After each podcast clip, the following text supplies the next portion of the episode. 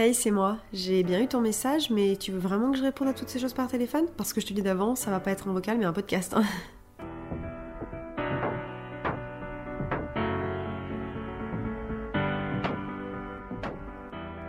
Hi guys et bienvenue dans un nouvel épisode de Toutes ces choses podcast. Comment ça va? Comme la semaine dernière, on va se faire un petit état des lieux. Moi, je suis de retour en Auvergne. À l'heure où j'enregistre ce podcast, on est mardi 16 mai. Je suis arrivée hier en Auvergne, donc j'ai retrouvé ma petite famille, mes petits animaux qui sont à côté de moi et qui dorment. Je vous avoue qu'il fait très mauvais. Je sais pas dans quelle partie de la France vous êtes, mais moi, il fait genre 10 degrés en Auvergne, c'est la cata. Et j'avais tellement froid que j'ai allumé la cheminée. Oui, oui, on est mi-mai et j'ai allumé la cheminée. Je suis un peu dégoûtée parce que je pars dans deux jours euh, en Provence avec ma meilleure copine Justine et on avait espoir qu'il fasse beau. Les dernières vacances qu'on a passées ensemble, c'était à Biarritz l'année dernière au mois d'avril et on avait eu un temps vraiment éclaté au sol, de la pluie, du vent, enfin vraiment c'était ni fait ni à faire. Donc là, on s'était dit bon, on va aller de l'autre côté. Provence, c'est le sud, ça sent bon l'été, ça sent bon la chaleur, le soleil, on se dit nickel. En plus, plutôt que de partir en avril, on est parti en mai, donc il y avait vraiment tous les facteurs qui étaient réunis pour que la météo nous soit favorable et bah, j'ai la poisse, guys. Je sais pas trop quoi dire d'autre, hein. je pense que c'est moi qui ai la poisse, puisqu'il faisait moche à Paris et il se met à faire beau quand je descends, j'arrive en Auvergne, il fait moche, et je descends dans le sud, il fait moche. Je fais partie de ce genre de personne un peu poissarde, mais écoutez, on va dire que ce qui compte, c'est pas le temps, mais la bonne compagnie, donc voilà, j'espère de tout cœur qu'on va passer un bon moment, j'ai trop trop hâte de ces petites vacances elle. Et puis, autre nouveauté qui n'a strictement rien à voir avec le podcast, mais qui est quand même euh, assez important, moi, dans ce qui s'est passé dans ma vie les derniers jours, c'est que bah, j'ai acheté une caméra de vlog. Si vous me suivez sur les réseaux, sur mon compte de Jolimo ou sur ma chaîne YouTube de Jolimo également, vous avez dû voir passer l'info. Mais après trois ans d'hésitation, j'ai finalement décidé d'acheter une caméra. Je vous avoue que ça a été beaucoup plus simple pour moi d'acheter un micro. Je sais pas trop pourquoi. Peut-être parce que bah déjà le, budget n'est pas le même, mais aussi parce que je me voyais pas faire un podcast sans avoir un micro. Parce que les téléphones font de bien meilleures choses au niveau de la vidéo qu'au niveau du son, donc je me voyais pas faire un podcast que j'enregistrais sur mon téléphone. Donc automatiquement quand j'ai pensé au podcast, bah ça a été pour moi en fait une évidence un petit peu que j'allais acheter un micro et je m'en sers aussi pour mes voix off, tout ça. Donc m'équiper au niveau du son, ça me posait pas de soucis. Mais bref, voilà, acheter une caméra, euh, ça a vraiment été une étape hyper importante pour moi parce que j'avais l'impression que je pouvais plus reculer. Et moi j'ai énormément de mal à faire des choix, je crois que ça je vous l'ai déjà dit dans les épisodes, et du coup bah me lancer dans cet achat, j'avais vraiment l'impression que c'était un engagement de malade et qu'en fait après bah je pouvais plus reculer quoi. Ça fait des années que je suis sur YouTube déjà maintenant, mais j'ai jamais été vraiment très régulière, genre j'ai jamais sorti une vidéo par semaine. Et là le fait d'acheter cette caméra, ça me donnait vraiment l'impression que bah ça y est en fait quoi, je me lançais en tant que youtubeuse, je mets des guillemets parce que je sais pas si on peut vraiment dire que je suis youtubeuse, mais bah ouais, je pouvais plus reculer quoi. Genre, c'était vraiment un commitment. C'était en mode, bah t'achètes une caméra, donc maintenant, faut que tu fasses des vidéos, faut que tu la rentabilises et faut que t'assumes quoi, que bah, bah que t'as une activité sur internet, que t'as un podcast, que t'as une chaîne YouTube, que t'as tes réseaux et en être fier aussi un petit peu de, de, tout ça et de tout ce que je produis. Donc voilà, c'était. Euh, bah, une grande étape pour moi et je suis, bah, je suis trop fière de cette caméra. Et euh, si je fais le lien avec la caméra, c'est parce que je vais l'inaugurer là sur la fin de semaine, puisque j'ai décidé de faire un petit vlog avec Justine en Provence. Donc voilà, n'hésitez pas à me retrouver sur YouTube, sur ma chaîne de jolis mots. A des contenus sympas qui arrivent quoi. Bon, qui dit temps affreux dit aussi thé. Bon, ça j'en ai euh, toute l'année, mais bon voilà, encore plus quand il fait vraiment euh, 10 degrés. Donc je suis avec mon petit thé. Et j'avoue, sur la table, j'ai pas que du thé, j'ai aussi des petits MM's qui traînent. Hmm. Il n'y a rien de mieux qu'un petit thé et une petite euh, sucrerie ou un petit chocolat après le repas. Bon, maintenant que je vous ai fait un petit heads up, il serait peut-être temps de se lancer dans l'épisode du jour. Vous l'avez vu dans le titre, on va parler aujourd'hui de toutes ces choses que j'aurais aimé savoir sur l'amour. Alors avant de démarrer sur ce sujet, j'aimerais préciser un petit peu, on va parler aujourd'hui uniquement de l'amour amoureux. C'est-à-dire qu'il y a bien évidemment une multitude euh, et une infinie...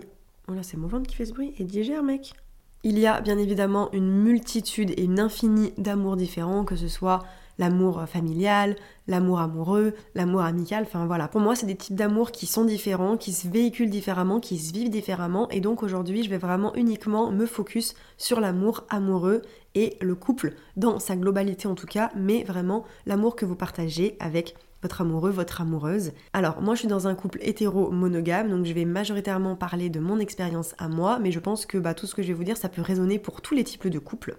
Donc voilà, côté dans un couple hétéro, lesbien, gay, monogame, libre, voilà, tous les types de couples qui existent, je pense que vous pouvez vous retrouver un petit peu dans ce que je vais dire. Je tenais aussi à rappeler en début d'épisode que l'amour amoureux, c'est une grande partie de nos vies, mais je pense que ce n'est pas une fin en soi. L'amour amoureux, c'est une facette de ma personnalité qui a toujours pris beaucoup de place, mais je pense pas que ce soit une fin en soi, parce que aujourd'hui, de plus en plus de personnes ne se construisent pas autour de leur couple, et je trouve ça vraiment bien, que ce soit une liberté et en tout cas un choix, et que voilà, on s'épanouisse de plus en plus et ben, en solo avant notre couple, mais ça, je vais pas trop rentrer là-dedans parce qu'on va y revenir. Je tenais aussi à vous dire que c'est un sujet qui est quand même euh, assez sérieux et un épisode dans lequel je pense que je vais pas mal me livrer puisque c'est vrai que faire un épisode où on ouvre un petit peu les portes comme ça sur son intimité et sur l'amour, c'est quelque chose qui est pas forcément évident, donc je vous demande de voilà d'accueillir cet épisode avec beaucoup de bienveillance.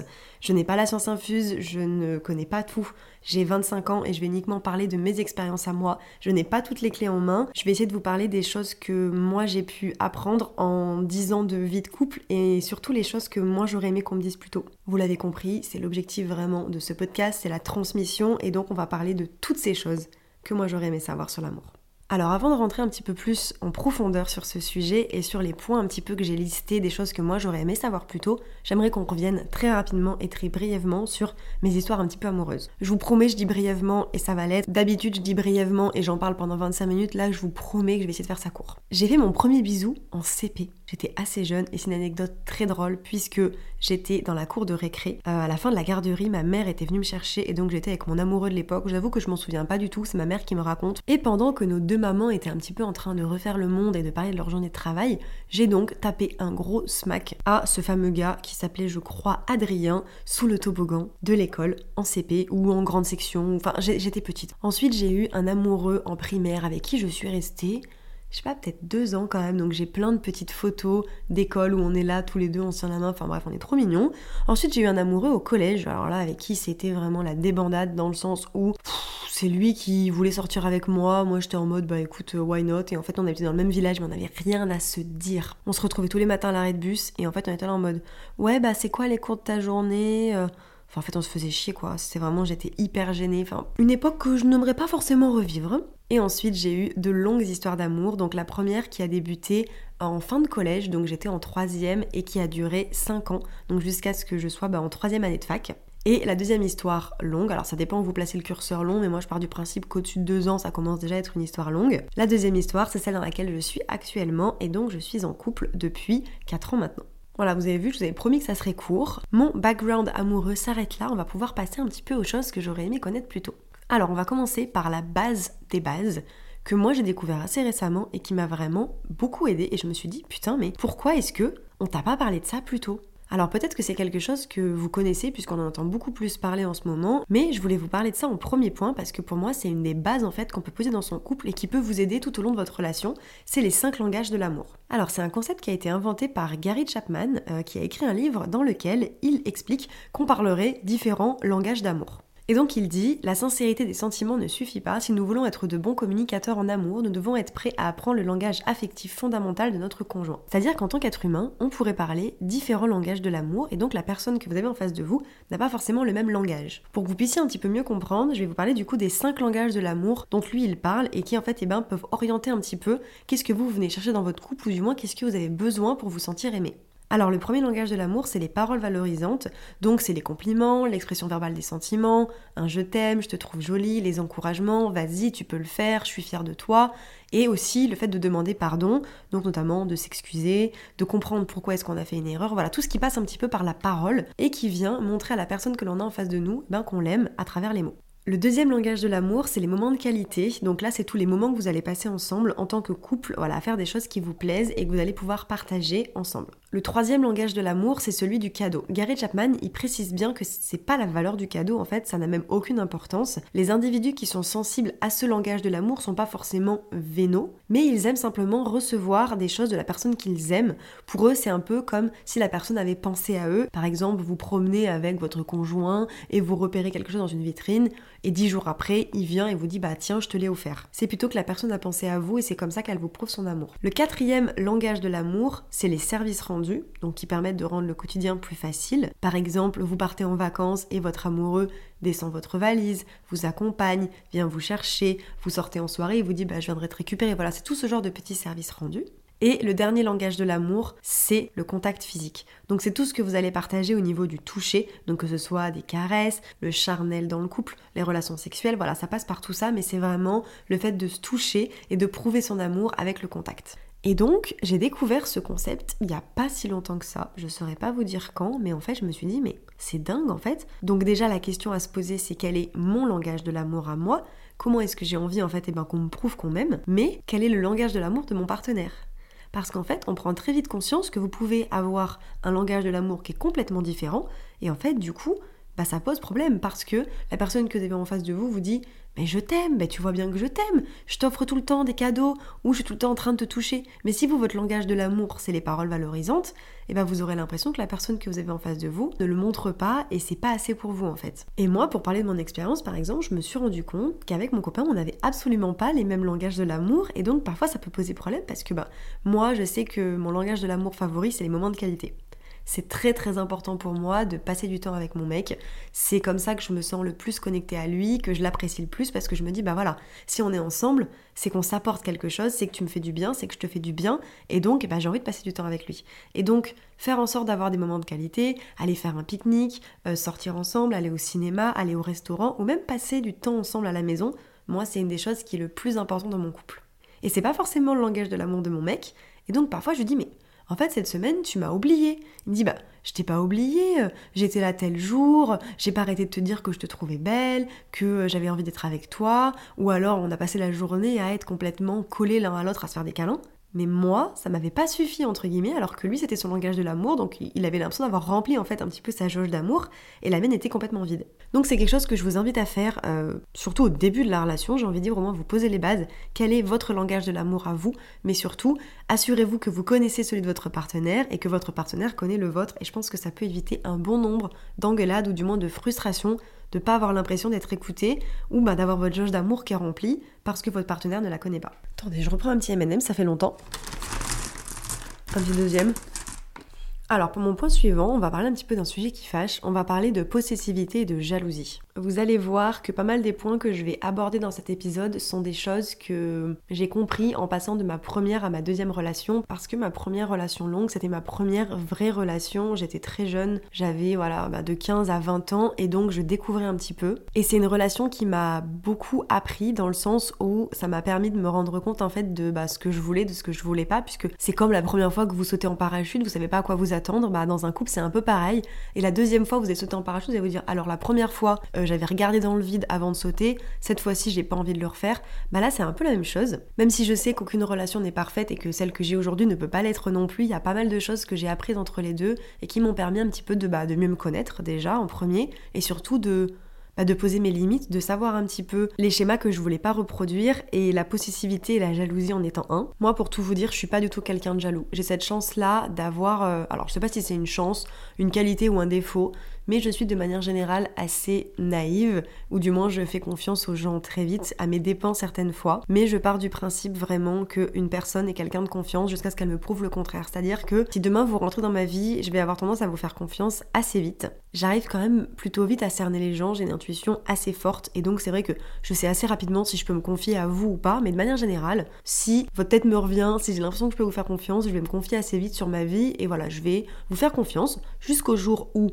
potentiellement vous me la mettez à l'envers, ce qui peut totalement arriver, mais de manière générale, tant qu'on l'a mise à l'envers, je me dis bon, cette personne-là, c'est quelqu'un de confiance. Donc ça marche exactement comme ça dans mon couple, c'est-à-dire que j'ai pas du tout ce truc de me dire oh là là, est-ce qu'il va aller voir ailleurs? Est-ce que il va aller en soirée et qu'il va me tromper? Et vraiment pas du tout. J'ai une confiance aveugle euh, en les personnes avec qui je suis, que ce soit euh, mes proches, ma famille, mes amis, mon mec je fais confiance aux personnes qui m'entourent. Et en plus de ça, je suis quelqu'un de très indépendant. C'est-à-dire que euh, voilà, ça fait plus de 10 ans que je suis en couple, puisque entre ma première et ma deuxième relation, il s'est passé 4 mois, donc on peut pas vraiment dire que je suis restée célibataire longtemps. Pour autant, j'ai énormément grandi euh, indépendamment de la relation dans laquelle j'étais. Et c'est quelque chose en fait que j'ai toujours voulu garder. Moi, mon indépendance, c'est vraiment un de mes piliers. Et donc, euh, je ne pense pas être possessive ou être jalouse. Alors, je vais pas vous dire que j'ai aucun sentiment de jalousie et parce que je pense qu'un tout petit peu de jalousie c'est utile parce que bah sinon ça veut dire que vous tenez pas du tout à la personne. Donc si vous tournez un peu trop autour de mon mec en boîte, ça va m'agacer et mon sang ne peut faire qu'un tour.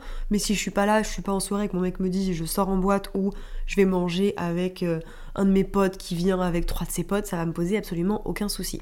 Moi, la seule chose euh, que je demande un petit peu, notamment à bah, la personne avec qui je suis, c'est si c'est quelqu'un qui est important dans ta vie, si c'est une pote ou si c'est un pote, bah, c'est quelqu'un que j'ai envie de rencontrer alors que ce soit un pote mec ou une pote fille, mais ça me permet voilà bah, de connaître un petit peu bah, son entourage. Et moi je sais que mon mec a des potes filles avec qui je traîne pas forcément, mais je les ai rencontrés plusieurs fois. Et voilà en fait, bah au moins je les ai vus. T'as pas ce truc un peu ambigu de se dire oh là là il me les présente pas, oh là là je sais pas, c'est des potes filles, ça se trouve il pourrait se passer quelque chose. Je les ai vus trois fois, elles m'ont semblé très bien et voilà basta. Moi, je crois très fort en l'amitié homme-femme. Je pense juste que ça doit être carré dès le début. C'est-à-dire que si vous commencez à rencontrer quelqu'un et que dès le début c'est un peu ambigu et qu'après il devient pote, moi j'ai plus de mal à y croire. Moi je sais que tous les potes que j'ai dans ma vie, euh, c'est des personnes avec qui il se passera jamais rien parce que dès qu'ils sont rentrés dans ma vie, ils sont directement mis dans la case pote et je les ai jamais considérés autrement. Alors on n'est jamais à l'abri d'ouvrir les yeux dix ans plus tard, mais généralement quand on ouvre les yeux comme ça a posteriori, c'est qu'il y avait déjà un petit truc sur le moment. Après c'est mon avis, vous avez le droit de pas être d'accord avec ça. Et donc je pense que la jalousie et la possessivité, c'est une des choses qui peuvent être le plus destructeur dans un couple parce qu'en fait, euh, ben, être en couple, c'est pas une cage dorée, c'est-à-dire qu'on n'est pas là pour emprisonner la personne. Et je pense qu'être jaloux ou être possessif, ça a tendance à très rapidement pousser la personne en fait, ben, vers quelqu'un d'autre. Moi, je vous parle d'expérience. Euh, j'ai été avec quelqu'un du coup pendant 5 ans qui était très possessif qui avait tendance à avoir du mal à supporter le fait que j'aille voir mes amis ou que je passe du temps sans lui. Et en fait, on finit juste par avoir un ras-le-bol général de se sentir emprisonné ou de devoir passer du temps avec la personne pour pas qu'elle nous, bah, qu'elle nous reproche en fait d'être partie. Euh, à chaque fois que je passais du temps avec mes copines, c'était des reproches par message. Euh, je disais ça va, oui oui ça va, non je vois bien que ça va pas. Bah non mais hein, on pourrait passer du temps ensemble, t'es pas avec moi. Et en fait, c'est hyper destructeur parce que du coup on grandit pas à côté, on s'enferme là-dedans et moi ça me donnait qu'une envie, ben, c'était de sortir en fait et de prendre l'air de cette relation et donc c'était pas du tout positif, c'était pas du tout bienveillant. Après, je sais qu'il y a beaucoup de personnes qui sont possessives et qui ont un petit peu de jalousie parce qu'elles ont, de par leur vécu, et eh ben, subi certains traumatismes, comme par exemple la tromperie, qui fait que du coup, la fois d'après, on est beaucoup plus vigilant. Moi, j'ai la chance de ne jamais avoir bah, subi de tromperie, ou du moins pas que je sache, donc du coup, j'ai pas vraiment ce mécanisme un petit peu de défense, mais je pense qu'il faut essayer de, de prendre un peu de recul, de voir le plan plus large en se disant, de toute façon, être jaloux avec quelqu'un ne l'empêchera jamais de vous tromper. Si vous êtes avec quelqu'un qui a envie de vous tromper, vous pouvez le fliquer autant que vous voulez. Il trouvera un subterfuge pour vous tromper. Et à l'inverse, vous pouvez être avec quelqu'un que vous ne fliquez pas et qui ne vous trompera jamais, même s'il il a toute l'opportunité, je mets des gros guillemets, mais il pourrait le faire et pourtant il ne le fait pas. Pour moi, c'est vraiment une décision qui est propre à soi et la façon dont la personne en face réagit, que ce soit de jalousie ou de possessivité, pour moi, ça changera pas ce que vous allez faire pour moi, être trop possessif ou trop jaloux, c'est un petit peu jeter dans la gueule du loup. Donc c'est un conseil euh, que j'aimerais donner, du moins voilà, à hauteur de ce que vous pouvez réaliser, parce que je sais que c'est pas aussi clair et limpide pour tout le monde. Mais essayez de prendre un petit peu de recul. Si vous pensez que vous pouvez faire confiance à la personne, et eh ben c'est le moment d'y aller. Ça ne sert à rien de se mettre la rate au courbouillon ou de se dire que ça va forcément se répéter ou quoi que ce soit, parce qu'on ne sait pas de quoi demain sera fait.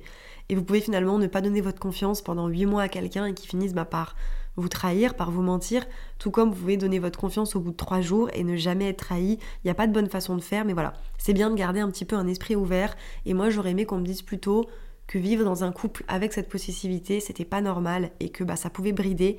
Et moi, même si j'avais justement cette envie d'être assez libre, ça m'enfermait beaucoup. Et à ce moment-là, j'aurais aimé qu'on me dise écoute, là, euh, c'est pas possible en fait. Je savais que ça l'était pas, je savais que c'était pas bienveillant, que c'était pas sain mais j'avais du mal à mettre des mots dessus et en tout cas à en sortir. Et avec le recul, je me suis dit, mais ça va pas en fait d'accepter d'une personne comme ça. Euh, être en couple, ce n'est pas appartenir à la personne en fait.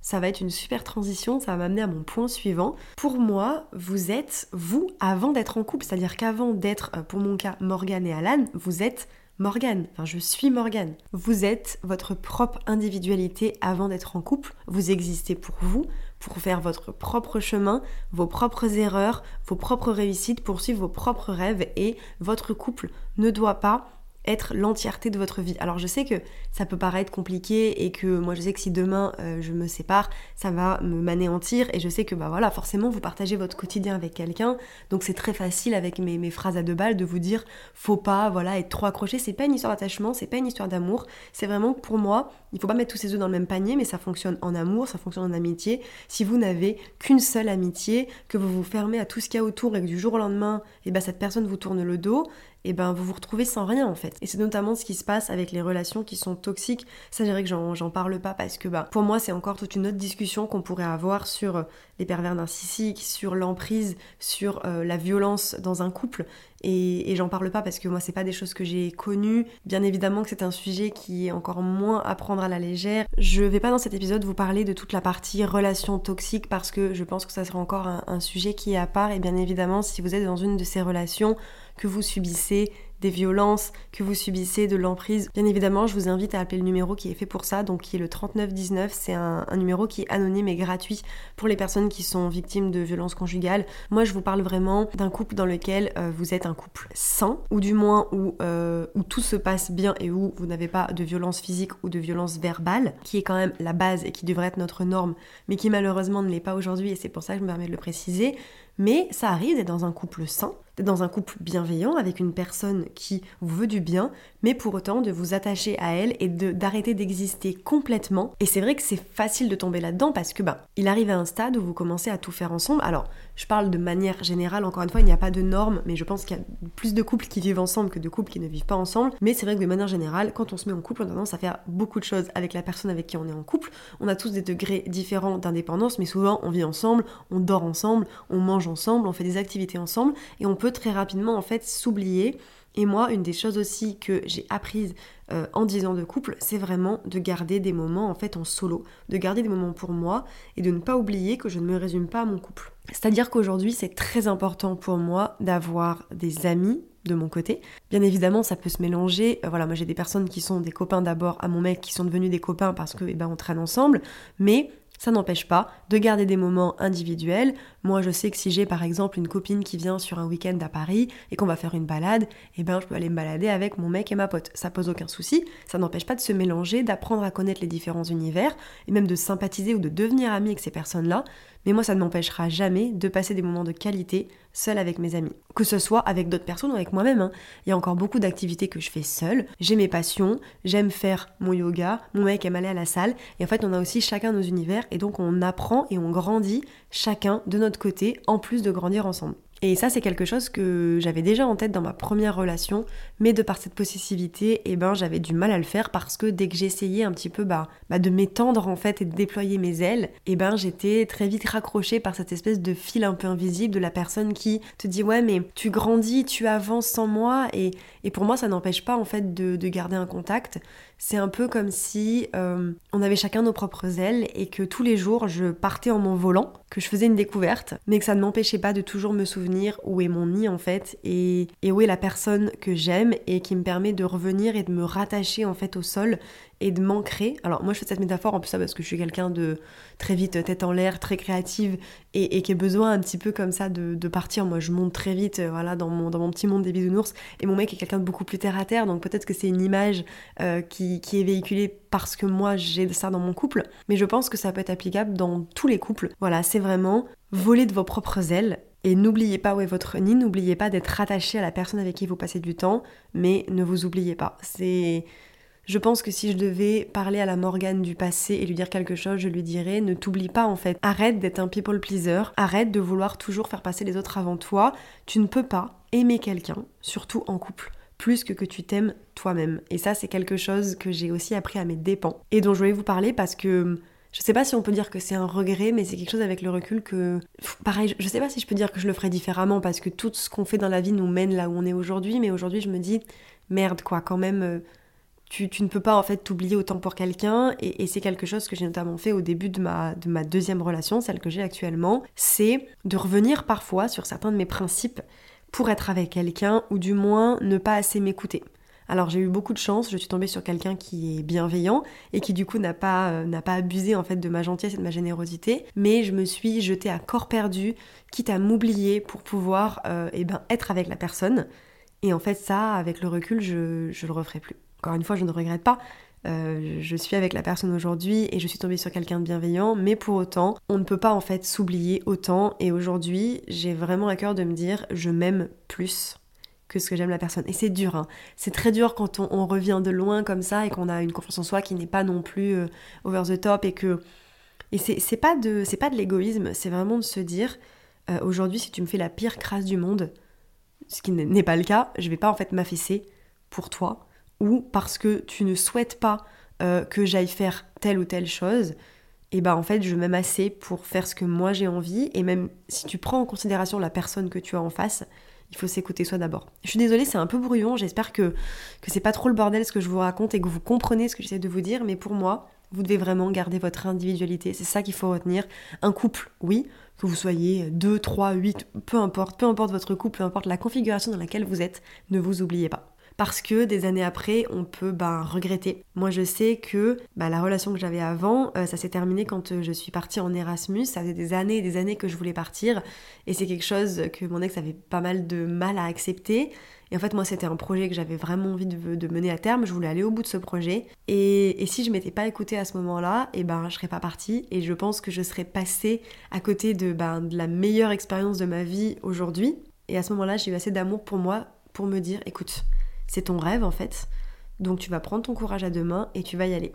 Et, ce manque de soutien que j'ai pu avoir à ce moment-là, c'est aussi ça qui a créé la fissure et qui a fait en fait que bah, on s'éloignait et que moi j'ai fini par euh, décider d'arrêter en fait cette histoire. Et donc ça prouve aussi bien que entraver la personne et l'empêcher d'aller au bout de ses rêves, euh, ça ne lui apporte ni du bon à lui, ni du bon à soi dans la finalité, parce que si la personne n'est pas heureuse de son côté, elle ne pourra pas être heureuse avec vous. Et garder quelqu'un pour notre bien-être à nous.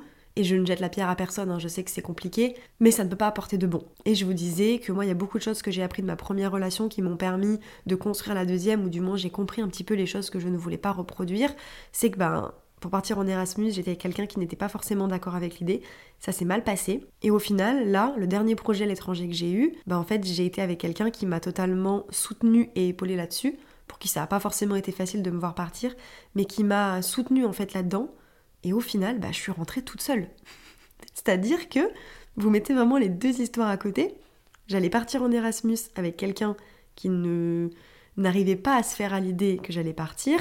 Je devais partir trois mois, je me suis tellement éclatée que je suis restée un an. Et ça s'est terminé. Deuxième histoire qu'on met à côté, je dois partir un an. Au final, la personne me soutient à donf. Et une fois là-bas, je me dis, ah mais non en fait. En fait, tu me manques trop. En fait, il y a trop de choses qui me vont pas. En fait, je suis trop loin de ma famille. Tu sais quoi, je vais partir qu'un mois et je reviens quoi. Et je trouve ça drôle de se dire que ben au final, euh, empêcher la personne de suivre leurs propres rêves, et ben ça ne mène nulle part. Alors pour mon point suivant, ça va un petit peu avec le fait d'être soi avant d'être euh, le couple en question. Moi, je pense que c'est très important de voir son couple comme la cerise sur le gâteau.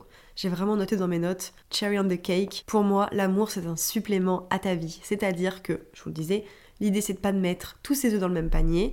Tu es heureux, tu dois t'épanouir autour. Tu peux avoir ton univers pro, ta famille, tes proches, et bim, tu rajoutes un petit supplément kiff. Quelqu'un avec qui tu as envie de partager tes up and down, avec qui tu as envie de vivre tout ça, mais c'est vraiment un supplément à ce que tu vis. C'est-à-dire que de manière générale, on voit très bien, si vous n'êtes pas bien dans votre vie, que ce soit votre vie perso, votre vie pro, le fait de rajouter un élément extérieur, soit un mec, une meuf ou peu importe, ça vous fera pas vous sentir mieux parce que vous ne comblerez pas le vide ou du moins vous ne travaillerez pas sur la problématique pour moi, aujourd'hui, je prends vraiment mon couple comme un supplément, comme une petite cerise sur le gâteau. Et encore une fois, ça veut pas dire que tu peux pas t'attacher, que tu peux pas avoir de chagrin ou que ton monde va pas forcément s'écrouler si ça se passe mal, mais c'est beaucoup plus facile de se reconstruire quand eh ben, on n'a pas mis tous nos œufs dans le même panier que quand en fait on s'est complètement refermé et, et, dévoué à cette histoire qui fait que ben, autour plus rien n'existe et que la personne avec qui vous êtes peut être euh, votre pilier, votre soutien, mais si c'est votre monde et que tout le reste est effacé, et eh bien si malheureusement un jour ça se passe pas bien, et eh ben c'est beaucoup plus compliqué de se reconstruire et de passer à autre chose. Et la dernière thématique que je voulais aborder par rapport à l'amour, c'est celui de la rupture. Si malheureusement, malgré tout ce dont on a pu parler dans le début de cet épisode, eh ben ça ne va pas, vous ne vous sentez pas bien dans votre couple, c'est important de savoir que c'est ok de partir, c'est ok de prendre du recul et c'est surtout ok, encore une fois, de vous choisir vous. Il n'y a pas de code, vous faites comme vous pouvez, comme vous le voulez et vous devez faire ce qui est bon pour vous. Et parfois, c'est pas forcément ce que vous aimeriez faire. Je vais prendre mon exemple personnel parce que ma première relation, moi, c'est très mal fini. Ça s'est pas du tout passé comme je le voulais. J'étais à l'étranger et j'ai donc dû rompre à distance. Et c'est quelque chose avec lequel j'ai eu beaucoup de mal parce que dans mes principes et dans mes codes à moi, après avoir été 5 ans avec quelqu'un, il faut faire les choses bien en fait. Et je me suis retrouvée dans une situation un peu impossible où il n'y avait pas de bonne façon de faire. Parce que quand je suis partie d'Erasmus, je vous parle pas de ça va mal, vous partez et vous vous attendez d'être parti pour dire à la personne que vous voulez la quitter. Hein. On parle pas de ça. Mais moi pour le coup, je suis partie en Erasmus, j'étais confiante sur le fait que ça allait bien se passer, même si je me rends compte avec le recul que je me mettais un peu de hier, mais je partais pas en me disant bah je vais larguer la personne là-bas, c'était pas du tout ça. Et en fait arrivé là-bas, je me suis rendu compte que c'était de pire en pire et en fait je me suis retrouvée un peu prise au piège de bah je vais pas rentrer en fait en France pour annoncer à la personne que c'est fini. Le faire par téléphone c'est horrible. Moi je me suis retrouvée dans une situation encore pire où à l'époque euh, il devait en fait venir, je crois, peut-être 15 jours après le moment où j'ai pris la décision de, de, me, séparer. Et en fait, bah, il avait déjà ses billets, tout ça. Enfin, c'était vraiment une situation impossible. Et je me suis retrouvée dans ce truc de me dire, mais attends, tu vas pas le faire venir pour lui annoncer que c'est fini, ou tu vas pas mentir pendant une semaine. Enfin, vraiment un choix impossible. Et ça m'a fait prendre conscience que parfois, la vie nous pousse un peu dans nos retranchements et nous amène à prendre des décisions, ou en tout cas à prendre un chemin qui n'est pas celui qu'on aurait voulu prendre et pourtant on n'a pas le choix, c'est comme ça. Et à ce moment-là, j'ai dû m'écouter. J'ai pas suivi le livre avec tous les prérequis de comment se séparer de quelqu'un dans la bienveillance, c'est pas ce que j'ai fait. Je pense que je ne pouvais pas faire mieux que ce que j'ai fait là. Et voilà, en fait, j'ai fait le choix de, m'écouter. Et ça, je pense que c'est le meilleur conseil que je peux vous donner, c'est vous savez en fait, au fond de vous, vous savez très bien si vous avez envie de vous battre ou si vous n'avez pas envie de vous battre. C'est vous, savez si c'est la meilleure chose pour vous à cet instant T de le faire. Et, en parlant de rupture, euh, une des choses que je voulais absolument dire euh, sur ce point-là, c'est vraiment que en fait, on a tendance à, beaucoup parler des ruptures et de se mettre du côté de la personne qui s'est fait plaquer, qui s'est fait larguer. Parce que si vous êtes fait larguer, bah, c'est pas votre décision et donc c'est compliqué de devoir en fait subir une décision vous n'avez pas prise. Mais moi, j'ai été de l'autre côté en fait. J'ai été du côté de la personne qui prend la décision. J'étais dans cette position-là et, et je sais de quoi je parle. Je sais en fait que c'est pas forcément plus facile d'être de l'autre côté. Tout simplement parce que euh, prendre conscience en fait que là où on est, on va dans le mur et avoir le courage en fait de partir et de reculer et de prendre cette décision plutôt que de continuer à s'enfoncer, ça demande énormément de courage. Et c'est quelque chose que j'ai eu beaucoup de mal à accepter. Encore une fois, ça dépend comment c'est fait, ça dépend les conditions. Voilà, on n'est pas, on parle pas de tromperie, on parle pas de, on parle pas de tout ça. Mais quitter quelqu'un pour le bien commun du couple, c'est très compliqué. Et moi, je sais avec le recul que j'ai été très courageuse de prendre cette décision parce qu'il y avait beaucoup de choses en fait autour qui, bah, qui étaient à prendre en compte. Et sur le moment, j'ai fait le choix de m'écouter moi. Et c'est quelque chose que je me remercie en fait d'avoir fait parce qu'aujourd'hui, je, bah, je ne sais pas à quoi ressemblerait ma vie si je n'avais pas pris cette décision-là à ce moment. Et, je me souviens beaucoup de ce sentiment de frustration que j'avais au fond de moi, de me dire mais moi aussi je souffre en fait. C'est-à-dire que on entend parler de la souffrance de la personne qui a été larguée, mais moi aussi je souffre en fait. Moi aussi, j'ai passé 5 ans avec toi, moi aussi, j'ai été attachée à toi, et aujourd'hui, j'ai besoin de prendre cette décision parce que malgré tout l'amour ou l'attachement que je peux te porter à cet instant T, ça ne va pas, je sais que ça ne peut pas aller plus loin. Et, j'avais envie en fait de crier un peu ça sur tous les toits en mode mais moi aussi je souffre quoi. Et, je me souviens que c'est quelque chose qui m'avait beaucoup marqué à cette époque-là et donc j'aimerais dire pour des potentielles personnes qui seraient dans cette situation, que vous ayez été quitté ou que vous vouliez quitter quelqu'un, c'est une décision qui est difficile à prendre ou difficile à accepter et ça ne rend ça facile pour personne. Pour autant, il y a bien souvent une lumière au bout et, c'est quelque chose qu'on répète beaucoup et qu'on n'aime pas parce que c'est une histoire de temps et le temps fera son œuvre. Et, c'est la pire chose à dire à une personne qui est en rupture ou qui vit un deuil ou qui souffre. Malheureusement, c'est la vérité. Et moi, j'ai pendant longtemps été dans cette culpabilité d'avoir été la méchante, d'avoir pris la décision, d'avoir quitté quelqu'un, d'avoir fait souffrir parce que ça aussi, en fait, c'est pas facile. C'est très très dur d'accepter qu'on a fait du mal à quelqu'un, surtout quand on est quelqu'un de très empathique comme moi je peux l'être. Accepter qu'on a fait souffrir quelqu'un pour se privilégier soi, c'est très compliqué, c'est très dur. Et moi, je sais que 4 ans après maintenant, je suis beaucoup plus en paix avec cette décision parce que bah, je sais que je me suis écoutée, je sais que je me suis fait confiance,